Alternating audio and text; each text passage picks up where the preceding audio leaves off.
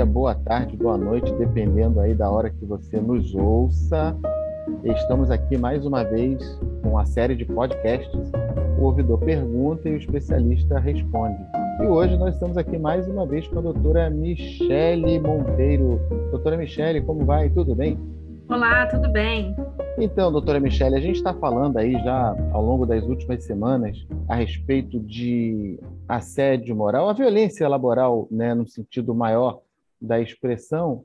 Uma coisa que a gente tem conversado muito ao longo desses últimos, mas hoje a gente queria aprofundar nessa discussão em relação tanto ao assédio moral quanto ao assédio sexual, os efeitos nefastos que eles causam para a saúde de quem é assediado.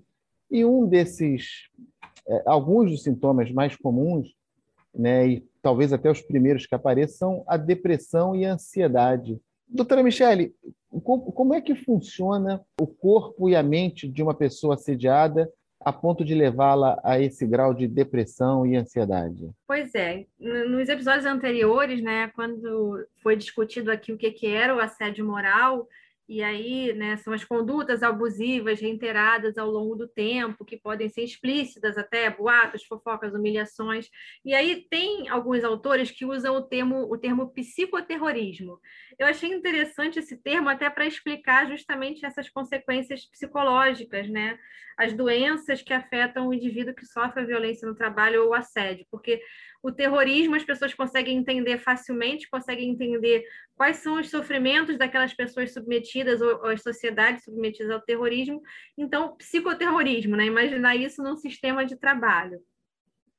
E é, quando a pessoa está submetida a, esse, a essa série de desrespeitos, né, de essas diferentes formas de violência, começam a surgir primeiro sentimentos, né? Os sentimentos eles não são é, do patologi patologias, né? Então, medo, apreensão, angústias, incertezas, e todo esse processo vai evoluindo ao longo do tempo. E interessante que, dentre as pessoas que sofrem assédio moral, alguma forma de violência, a gente vê um relato muito de sintomas como é, diminuição da concentração, alteração do sono, um estado de hipervigilância, de se sentir sempre sobressaltado, né, de ter algum tipo de vergonha, de constrangimento. Então, essas alterações começam a acontecer e, que vão desencadear um pouco mais à frente o surgimento justamente desses quadros psíquicos. A própria OMS já diz né, que o assédio moral ele pode tanto causar como agravar os quadros, tanto psicossomáticos como psicopatológicos e até as alterações de comportamento. E aí, nesse caso, a gente pode falar um pouco de predisposição individual, sim, mas o fator ambiental é decisivo, né? A presença dessa, é, desse componente no ambiente que gera o desencadeamento de, dessa doença, ou da ansiedade ou da depressão, são os dois quadros que a gente vê bastante, principalmente e, a ansiedade. E e até em, muitos casos também a, recomendação de uso de é, medicamentoso, né, doutora Michele? Exatamente. Dependendo do grau de acometimento e do quadro, da gravidade do quadro, não vai bastar um, um acompanhamento psicoterápico, vai ser necessário também o tratamento medicamentoso. Porque o que, que é a depressão? A depressão ela é um rebaixamento de humor, redução de energia, redução da, das atividades em geral. E a, a, após isso pode se somar sintomas somáticos, enfim, uma lentidão psicomotora, alteração do sono, alteração do peso. Isso é depressão, ela tem três graus, leve, moderado ou grave. Nem sempre a pessoa nota quando está no grau leve, ou ela tenta resistir, ela tenta lutar por meios próprios sem procurar algum auxílio. Buscar força dentro de si, né? Exatamente. E não depende muito da força dela, porque no início ela está resistindo, mas vai chegar um momento em que esse ponto de, de, de resistência é superado e ela não consegue mais. E o, o assim, não para chamar o contrário, mas a ansiedade, que é um outro quadro que aparece bastante, é justamente aquele nervosismo persistente, tem sintomas como transpiração, tremor, é, uma tensão muscular, palpitação, tontura. Acorda, até... acorda à noite como se estivesse Perdendo Isso. horário. Pode acordar sobressaltado, e aí tem, e aí a gente vê nesses pacientes, né, tem diferentes alterações do sono. Tem aquela insônia, pessoa que não vai conseguir dormir, às vezes no depressivo você tem a hipersonia, né, que é o excesso de sono. Então essas duas patologias, são duas patologias, e aí nesse quando a gente chega nesse ponto, já são doenças mesmo. A pessoa já tem uma depressão ou ela já tem uma ansiedade, aí o tratamento sempre vai ter que ser multidisciplinar, né? Você vai ter que ter um psiquiatra, você vai ter que ter um psicólogo, e aí sim, o apoio de medicação para tentar tirar a pessoa dessa dessa situação que ela está mais grave, até para ela poder lidar, né, com todo o restante do, do problema que ela tem. Doutora Michele, e, e retirar o assediado daquele local de trabalho que lhe é pernicioso, faz parte do tratamento ou isso não tem tanto, tanto efeito prático? Tem sim, tem um efeito prático para a pessoa, né, para o assediado. E quando a gente pensa em termos gerais, né, da, da, empresa, da instituição, é claro que só tirar o assediado, né, vai ser resolver encobrir um pouco o problema, porque você pode persistir aquilo com outras pessoas. Mas para aquela pessoa que está sofrendo a violência, quando você a retira do local, você já está tirando o principal fator ali que desencadeou, que agravou o quadro dela. Então, você está tirando ela daquele ambiente.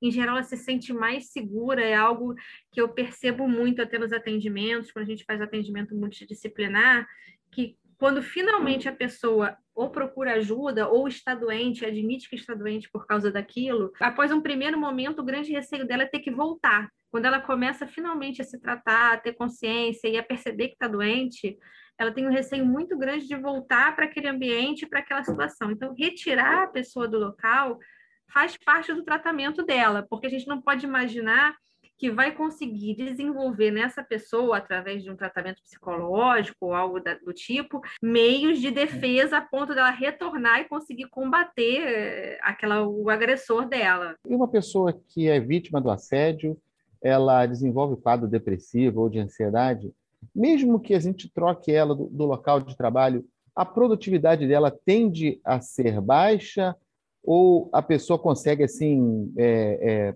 sei lá, sabe sei lá como é, retirar forças e conseguir aumentar a produtividade, voltar ao que era antes? Em geral, dependendo da gravidade do quadro, o que vai acontecer é o seguinte: a pessoa vai ser retirada do local, ela ainda não melhora imediatamente, é, a doença já está instalada, então, mesmo afastada do local, mesmo afastada do agressor, ela ainda mantém o quadro da doença com uma certa intensidade, permanece em tratamento e aí, mais à frente, é que a gente pensa em incluí-la de volta no trabalho. E aí, voltando no ambiente sem aqueles fatores, num ambiente de trabalho adequado, ela volta sim, né? Pode voltar sim a produzir tanto quanto produzia antes. É interessante que uma coisa que os assediados perdem é a crença na própria capacidade, né? Eles perdem a autoestima e eles passam a duvidar tanto de si próprios que é todo um processo de recuperação quando essa pessoa retorna ao trabalho também, de voltar a acreditar no próprio trabalho, de voltar a acreditar que é capaz. Né? Geralmente uma pessoa muito competente, mas que foi tão vitimizada, enfim, foi, foi colocada numa posição de que ah, você não é capaz, e ela acreditou tanto nisso que tem todo um processo também de recuperação é, da própria autoestima e de voltar. Mas sim, ela consegue depois se recuperar para poder produzir adequadamente, tanto quanto antes. É sempre um problema, né, para quem é vítima de assédio, poder voltar à, à sua rotina normal, né? Leva tempo e muitas das vezes ela precisa de, de apoio não só da rede familiar, mas de profissionais de saúde especializados. Exatamente, leva tempo e esse apoio às vezes é difícil.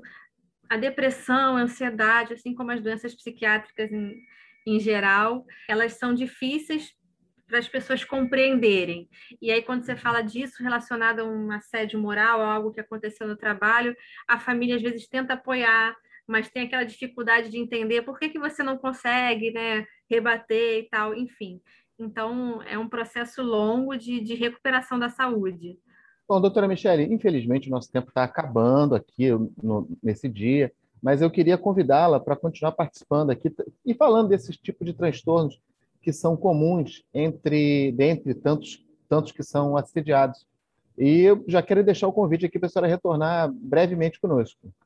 Ok, estamos de volta então no próximo episódio para falar um pouquinho mais. Muito bem, então encerramos aqui por hoje. Mais um episódio da série de podcasts O Ouvidor Pergunta e o Especialista Responde. Hoje com a doutora Michele Monteiro, falando mais uma vez sobre violência laboral e as consequências que acabam por virem dessa situação que é para lá de desagradável. E se você quiser participar, mande um e-mail para nós, faça sua pergunta. O canal da ouvidoria está aberto para ouvi-los também em relação a, ao nosso podcast. Deixe lá seu comentário, é sempre importante para a gente, para a gente melhorando. Muito obrigado, senhores, e até uma próxima oportunidade.